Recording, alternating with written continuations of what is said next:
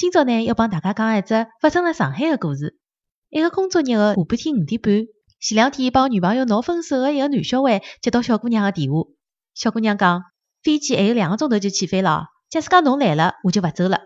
男小孩听到以后啊马上硬着个讲侬等我我一定到刚刚讲好伊就放下了工作冲到楼下头去叫了部差头就上去了。